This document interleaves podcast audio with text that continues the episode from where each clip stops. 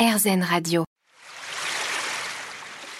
L'instant présent Aurélie Godefroy. L'instant présent sur RZN Radio, votre émission hebdomadaire avec aujourd'hui Claire Latour. On parle de glow up, euh, on parle d'intériorité et notamment de mindset, donc d'état d'esprit. Hein. Euh, et pour vous, alors il y a trois aspects qui sont importants. Donc c'est justement ce mindset, la motivation et l'autodiscipline. Effectivement, je pense aussi que c'est vraiment trois critères qu'il faut intégrer dans notre vie quotidienne. Euh, comment est-ce qu'on peut justement atteindre à la fois cet état d'esprit, cette motivation et cette autodiscipline? Alors l'état d'esprit, euh, c'est vraiment quelque chose qui se travaille au quotidien déjà. Euh, c'est essayer de, renverser un peu les angles et la vision qu'on a euh, des choses. Mmh. donc ça, c'est vraiment un travail au quotidien à faire. Essayer de, de switcher un petit peu les angles qu'on a sur notre vie et sur nos actions au quotidien. C'est-à-dire pas avoir forcément le côté négatif, mais alors oui, mais aussi euh, l'état d'esprit, c'est par exemple voir les échecs comme une leçon plutôt que voir euh, les échecs comme euh, quelque chose de, vraiment fatal qui va nous bloquer et qui va vraiment nous freiner dans la suite. En fait, l'état d'esprit, c'est vraiment voir les choses de façon différente sans non plus omettre le côté négatif des choses. Je pense que c'est important d'accepter aussi ces émotions et les ressentis qu'on a et de pas être dans justement une, une, une positivité un petit peu toxique mais c'est essayer de, voilà au quotidien euh, voir les choses avec un petit peu de, euh, de différence. Et aussi moi ce que j'appelle c'est romantiser sa vie avec des petites actions. Euh, ça peut être dans des actions vraiment banales du quotidien. Encore une fois je reviens à l'exemple de la boulangerie. Mais par exemple ça pourrait être bah pourquoi pas Aujourd'hui, on va se prendre un petit gâteau le soir. ça change un petit peu notre quotidien et c'est un tout petit, une toute petite action qui va faire que bah, peut-être que le soir, on va se sentir un peu différent parce qu'on aura eu ce petit gâteau, euh, ce petit plaisir qu'on se sera fait à soi-même. Hmm. Vous avez employé un terme qui m'interpelle. Euh, la positivité toxique, c'est quoi? Alors pour moi, la positivité toxique, c'est vraiment euh, de voir les choses, de se forcer en fait à voir les choses positives en vraiment en omettant en fait de ressentir nos émotions négatives, ce qui est tout à fait normal. Tout le monde a des émotions négatives tout le monde ressent euh, de la tristesse, parfois de l'angoisse, des choses comme ça. Et je pense que d'être euh, sans cesse à consommer justement euh, du développement personnel qui nous dit qu'il faut tout le temps voir les choses de façon positive, être positif, etc. C'est quelque chose qu'on entend beaucoup et que je trouve pas sain parce que je pense que vivre sa palette d'émotions dans toute sa complexité euh, et, dans toute son entièreté, c'est vraiment quelque chose de hyper important pour trouver un équilibre euh, et se sentir bien au quotidien. Mmh. Faire attention aux injonctions, justement, euh, qu'on reçoit. Alors, la motivation. Parlez-nous de motivation, parce qu'effectivement, c'est très important. Et d'ailleurs, vous liez ça à l'autodiscipline. Hein. Donc, il y a des, des habitudes, notamment, qui nous empêchent juste d'être bien dans cette vie et qui empêchent, justement, voilà, de mettre en place cette discipline. Alors oui, pour moi, la motivation et la discipline, ça va ensemble. Euh, tout simplement parce qu'on ne peut pas être motivé tout le temps. Et euh, c'est quelque chose qu'on entend beaucoup, notamment par exemple quand on, commence le sport ou qu'on veut se remettre au sport. Il faut que je sois motivé, euh, il faut qu'il y ait la motivation. Sauf que la motivation, spoiler alerte, elle sera pas là tous les jours en fait.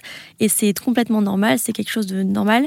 Et à ce moment-là, quand on n'a pas la motivation, ce qu'il faut faire, c'est se concentrer sur l'autodiscipline. Mhm. C'est-à-dire se discipliner soi-même à faire les choses parce qu'on sait qu'on a des objectifs, parce que c'est, on sait que on veut aller euh, vers, vers là, notamment grâce par exemple au vision board. Et justement, euh, l'autodiscipline, c'est vraiment ça qui, sur la longueur, va faire la différence par rapport à la motivation.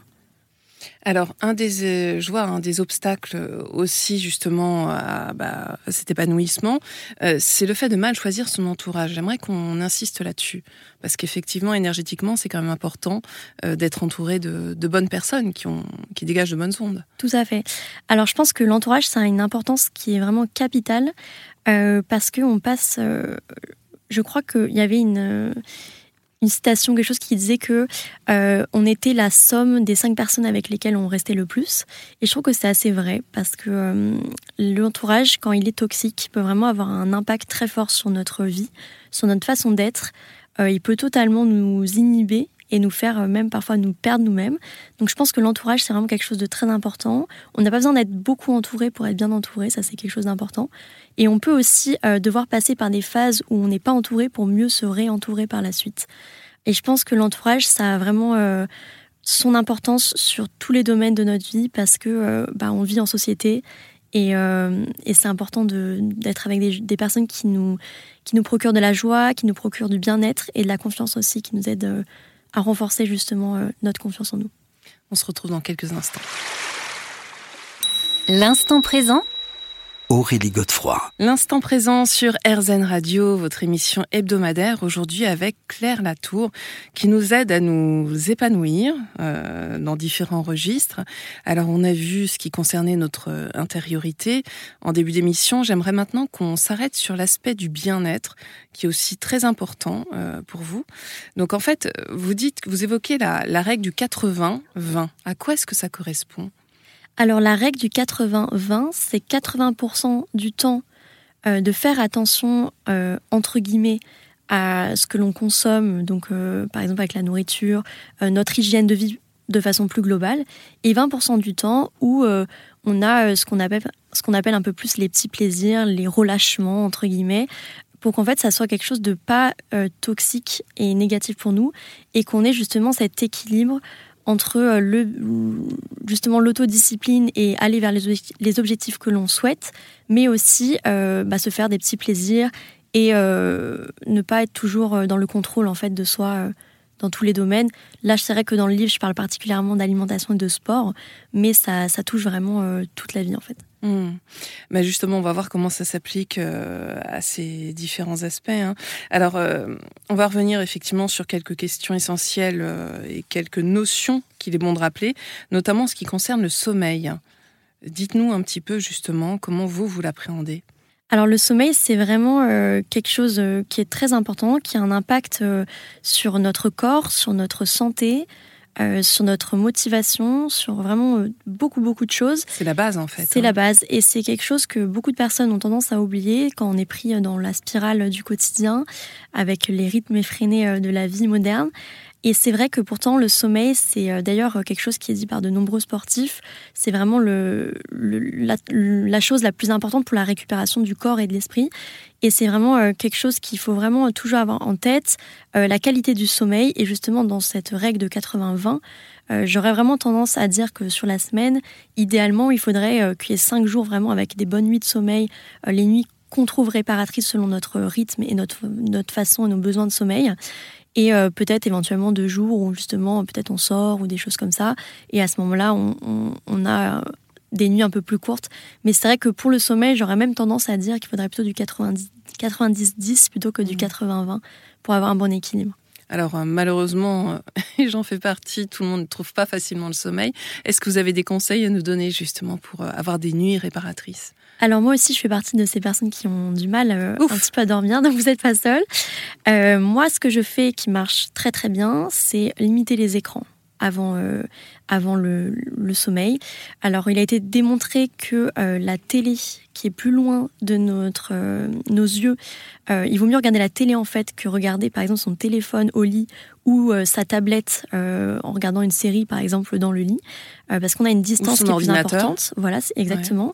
Alors les écrans bleus, c'est apparemment un petit peu la lumière bleue qu'on peut limiter sur les téléphones. Apparemment, c'est un petit peu soumis à controverse. Il y a des études qui sont faites actuellement. Donc ça, euh, moi je la mets quand même au cas où. Mais moi, ce qui marche très bien, c'est vraiment limiter euh, les temps d'écran, avoir des repas qui soient pas trop tard, parce que du coup le processus de digestion va venir aussi euh, impacter le sommeil, et également la méditation. Alors la méditation, c'est quelque chose qu'on entend beaucoup que tout le monde ne fait pas parce qu'on pense que ça marche pas, parce qu'on a testé une fois, deux fois et qu'on se dit que c'est pas pour soi. La méditation, c'est vraiment quelque chose qu'il faut faire idéalement tous les jours, cinq minutes. C'est vraiment la constance qui va faire la différence. Et moi, j'essaie toujours de faire une méditation 5 minutes avant de dormir tous les soirs. Et là, j'ai vraiment vu des, vraies différences au bout de un mois de pratique, euh, quand c'est vraiment rentré en fait dans ma routine au quotidien. Hmm. Oui, effectivement, c'est une jolie piste à explorer. Euh, en ce qui concerne l'activité sportive, euh, c'est important, c'est même essentiel hein, à notre vie. Exactement.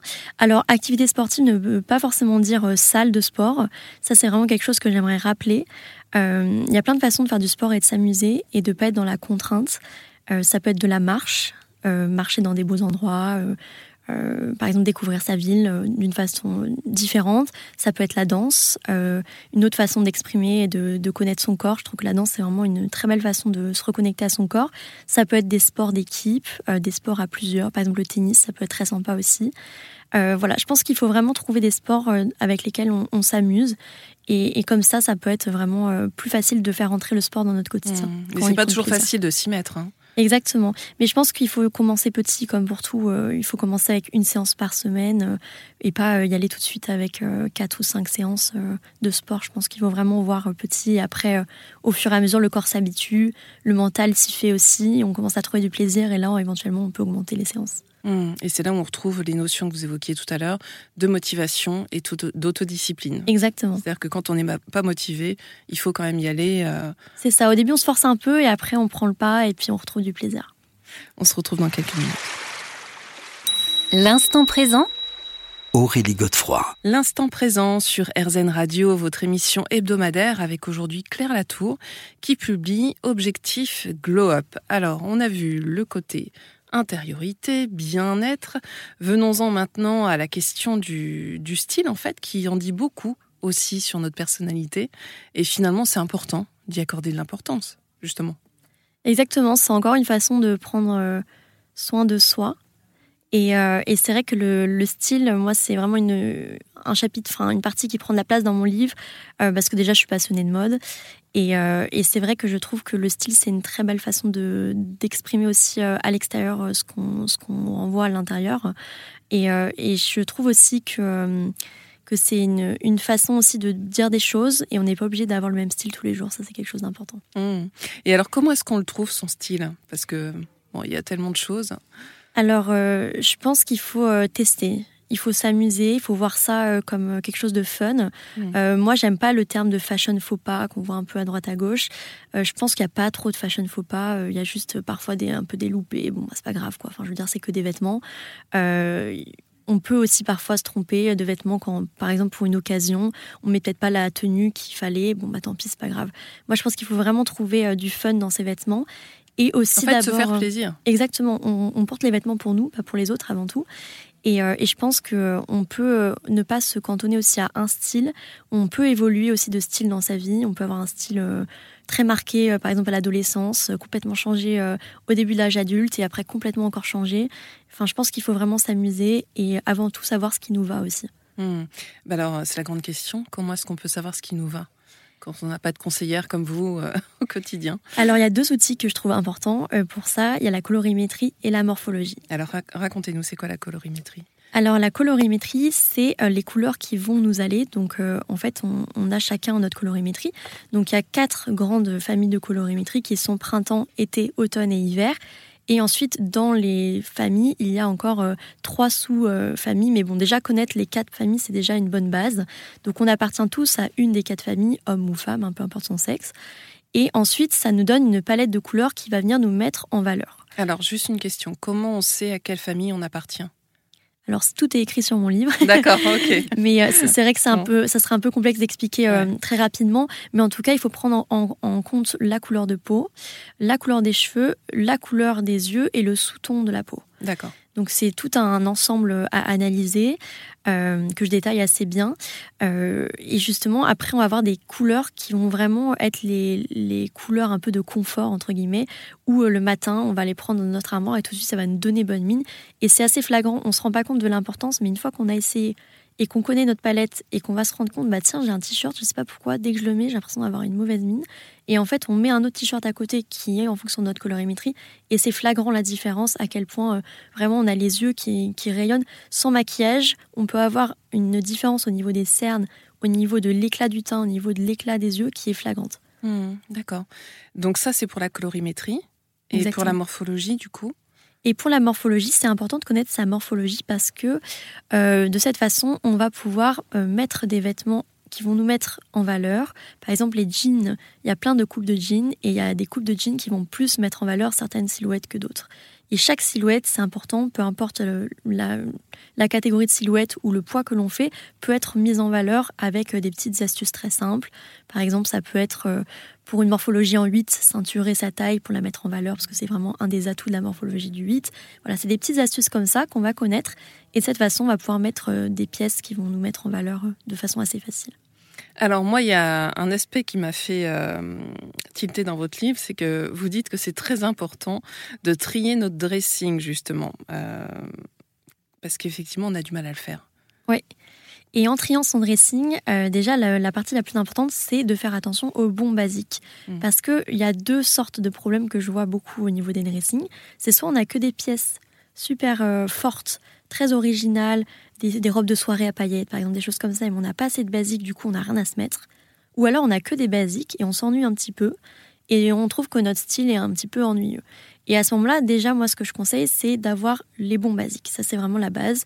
Donc, euh, ce qui s'appelle une garde-robe capsule, c'est-à-dire que toutes les pièces peuvent être mixées ensemble et vont aller très bien ensemble. Donc, c'est des blazers noirs, euh, des chemises blanches, des débardeurs, euh, des t-shirts à manches courtes, manches longues, etc. Et ensuite, on va venir s'amuser, on va venir agrémenter avec des accessoires un peu plus tendance, des pièces un petit peu plus folles, des vestes avec des paillettes, des choses comme ça. Et je trouve qu'avoir un dressing équilibré, c'est vraiment une bonne base aussi pour avoir du style. On se retrouve dans quelques minutes.